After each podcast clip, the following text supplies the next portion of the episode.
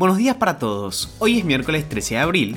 Y les damos la bienvenida a este nuevo episodio con un nuevo resumen de noticias en solo 5 minutos. Mi nombre es Manuel Carrasco. Y yo soy Jazmín Gutiérrez. Y esto es Primera Parada, un podcast de Publius Group. Nacionales.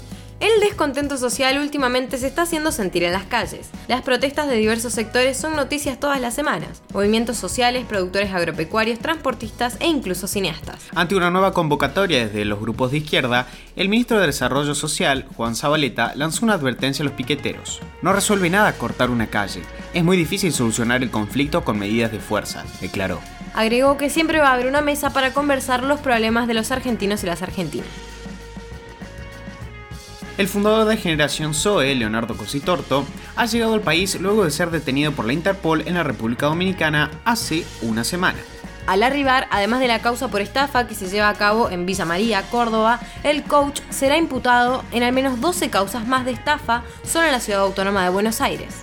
La justicia el día de la fecha allanó a sus colaboradores en la localidad cordobesa. La Cámara Nacional en lo Criminal y Correccional confirmó el procesamiento y la prisión preventiva para los seis imputados por la violación grupal ocurrida en el barrio porteño de Palermo.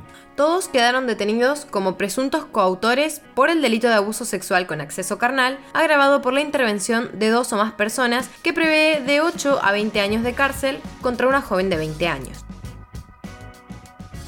El juez Roberto Gallardo ordenó suspender el sistema de reconocimiento facial en la ciudad de Buenos Aires, uno de los dispositivos de vigilancia que se implementaban para la captura de prófugos. El argumento se centra en que el sistema no solo contaba con información de los prófugos, sino que el RENAPER le había entregado al Ministerio de Seguridad y Justicia de la ciudad datos de otras personas, para propósitos cuya base legal no está clara. Internacionales los legisladores pakistaníes eligieron al nuevo primer ministro.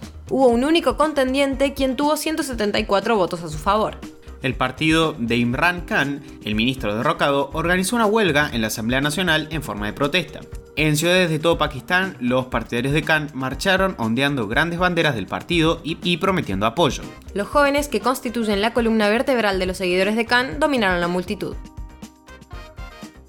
Sequía en Chile. El gobierno metropolitano presentó este martes un protocolo para el racionamiento del agua en Santiago de Chile en medio de la grave sequía que vive el país desde hace 13 años. El gobernador de la capital, Claudio Rego, explicó que el eventual racionamiento no es un corte de emergencia, sino uno programado. Esto significa que se notificarán los cortes por zonas con anticipación. Con respecto al COVID en Gran Bretaña, parece que multarán a Boris Johnson, el primer ministro, y al ministro de Finanzas por sus fiestas durante la cuarentena. Después de que se conociera la noticia sobre la multa, la oposición pidió la renuncia de ambos. El escándalo llamado Partygate ha enfurecido a los británicos y ha llevado a Johnson y a su gabinete al límite. Gran cantidad de políticos y funcionarios fueron investigados por denuncias de que el gobierno violó las normas que le impuso al resto de la sociedad durante los días más estrictos del confinamiento debido al coronavirus.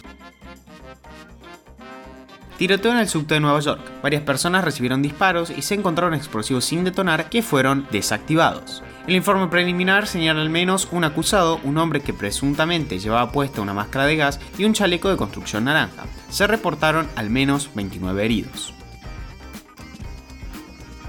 Ucrania capturó a Víctor Medvedchuk, oligarca político prorruso cercano a Putin. Esto fue confirmado por el presidente de Ucrania, Volodymyr Zelensky, quien publicó este martes en sus redes sociales una fotografía en la que aparece esposado. Ante esta pequeña ventaja, Zelensky ofreció a la Federación Rusa el intercambio del magnate por ucranianos cautivos en Rusia. Por otro lado, el presidente estadounidense Joe Biden acusó a su homólogo ruso de estar perpetrando un genocidio en Ucrania, palabra que no se había usado hasta ahora. Ahora queremos contarte algunos datos más cercanos al campo de batalla. Las cifras registradas por Oryx, un blog militar y de inteligencia, anuncian que Moscú ha perdido más de 460 tanques y más de 2.000 vehículos blindados. Esto se debe a que Estados Unidos y Reino Unido han enviado a Ucrania misiles antitanque que son realmente muy eficientes. De todos modos, las cifras también dicen que la mitad de los tanques que Rusia ha perdido no han sido destruidos ni dañados por el enemigo, sino que han sido capturados o abandonados. Los expertos atribuyen esto a fallas logísticas e incompetencia de las tropas rusas.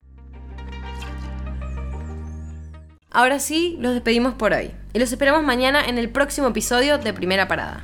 Te pedimos que compartas nuestro podcast a tus amigos para que podamos seguir creciendo y llevando las noticias a todos. Envíanos tus comentarios o sugerencias a nuestro Instagram publius.com.ar. Que tengan un muy buen día.